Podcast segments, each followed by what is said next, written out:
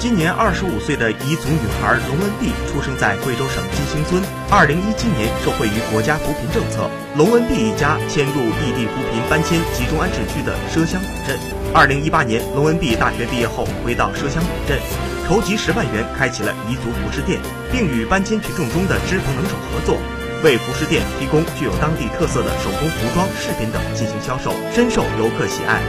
每到假期或者周末，龙文碧还会无偿教授古镇里的女孩制作彝族饰品的技术。他希望依托古镇旅游资源的优势，让更多的搬迁群众一起发展致富。